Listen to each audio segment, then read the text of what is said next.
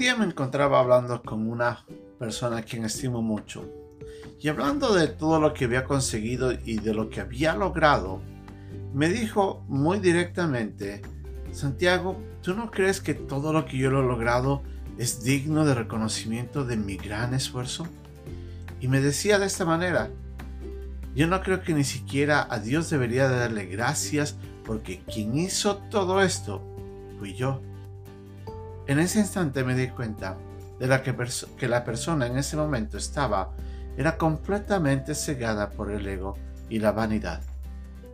Aunque nosotros no nos demos cuenta, la vanidad, el ego, el orgullo, la jactancia, la soberbia son enemigos silenciosos que están menoscabando constantemente la obra de Dios, tratando de desprestigiar o de menospreciar lo que Dios hace, sobreponiendo sobre ello lo que el hombre cree que logra.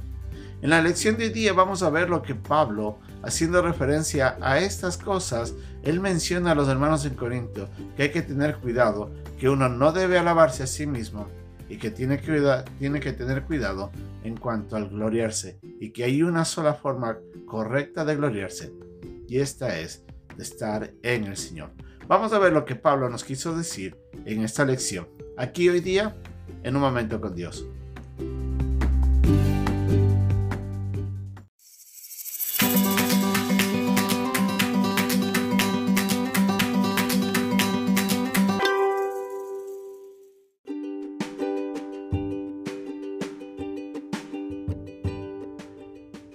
El pasaje de hoy día se encuentra en la segunda carta a los Corintios capítulo 10 versículo del 12 al 18. Porque no nos atrevemos a contarnos ni a compararnos con algunos que se alaban a sí mismos, pero ellos, midiéndose a sí mismos por sí mismos y comparándose consigo mismos, no son juiciosos. Pero nosotros no nos gloriaremos desmedidamente, sino conforme la regla que Dios nos ha dado por medida, para llegar también hasta vosotros porque no nos hemos extralimitado, como si no llegásemos hasta vosotros, pues fuimos los primeros en llegar hasta vosotros con el Evangelio de Cristo. No nos gloriamos desmedidamente en trabajos ajenos, sino que esperamos que conforme crezca vuestra fe, seremos muy engrandecidos entre vosotros, conforme a nuestra regla, y que anunciásemos el Evangelio en los lugares más allá de vosotros, sin entrar en la obra de otro para gloriarnos en lo que ya estaba preparado. Mas el que se gloría, gloríese en el Señor, porque no es aprobado el que se alaba a sí mismo, sino aquel a quien Dios alaba.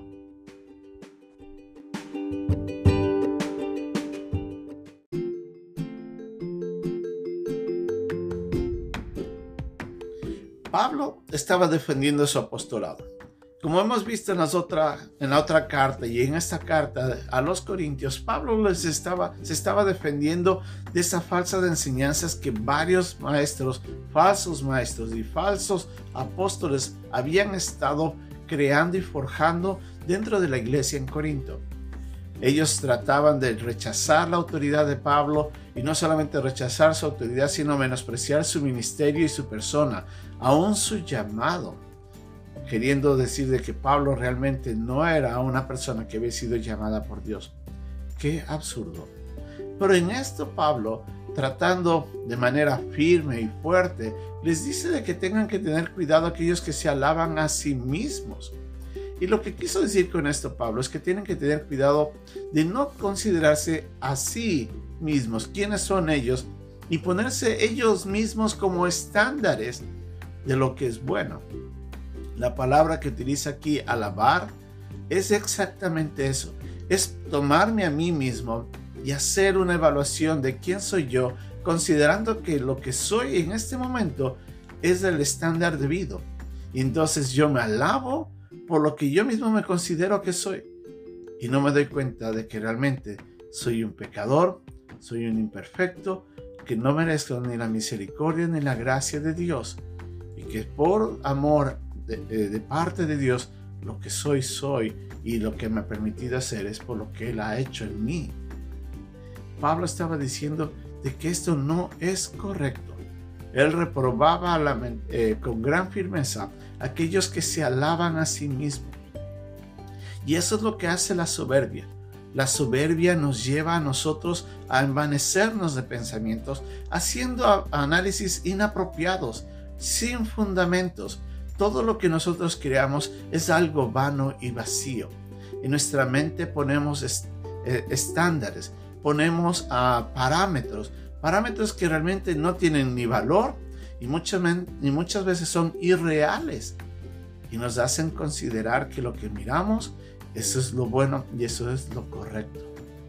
¿Cómo el pecado puede entrar en la mente de una persona y llevarnos a vivir un mundo de espejismos, de irrealismos, alejándonos de la realidad y mucho más, llevándonos a la soberbia? Ahí es donde la humildad es muy importante porque nos hace asentar los pies sobre la tierra nos hace ver quiénes somos realmente y nos hace valorar lo que somos de una manera correcta, no menospreciando, porque ese es del otro lado de la soberbia, cuando uno menosprecia lo que es, sino que hace una contabilidad correcta y entiende que tiene cosas buenas y cosas malas y ante eso lo único que hace es hacer una evaluación sencilla, sin el propósito ni de menoscabarse, mucho menos de exaltarse.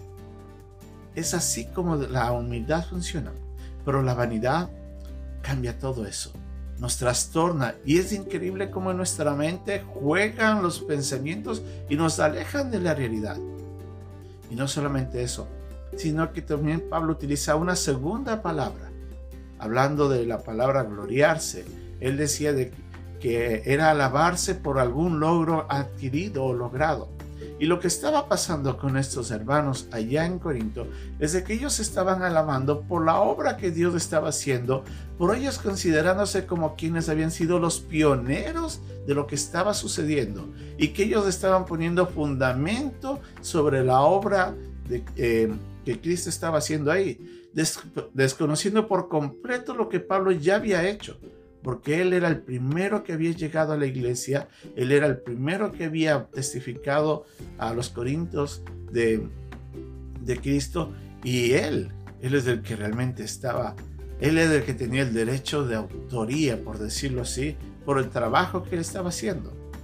Y estos hermanos se gloriaban diciendo, nosotros somos los que hemos hecho, nosotros hemos lo que hemos logrado, poniendo, oh, perdón, usurpando lo que no era trabajo propio y tomándolo como suyo. Y ahí se gloriaban ellos.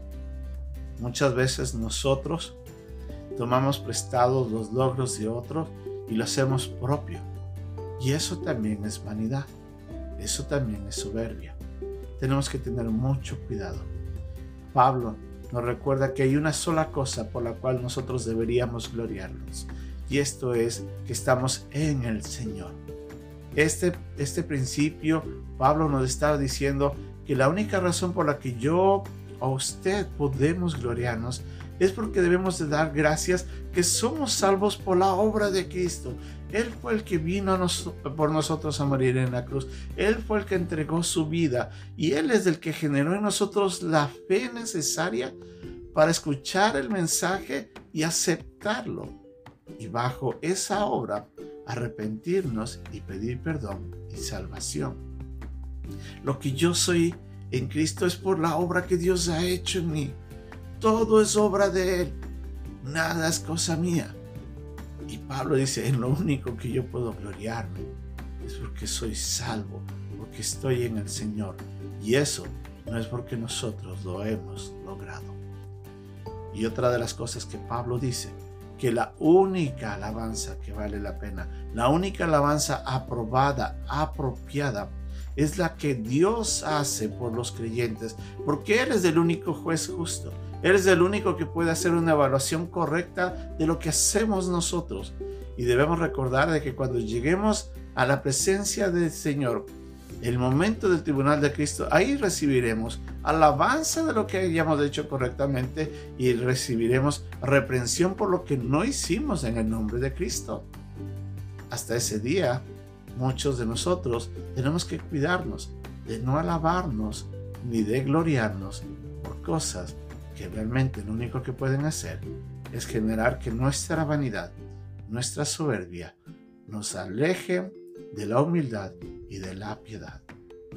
Que Dios nos ayude a ser sobrios, a cuidarnos del pecado del orgullo, de la soberbia, de la vanidad, a vivir humildes y a reconocer que lo único que podemos gloriarnos, y eso por obra de Dios, es que estamos en el Señor. Que Dios nos bendiga.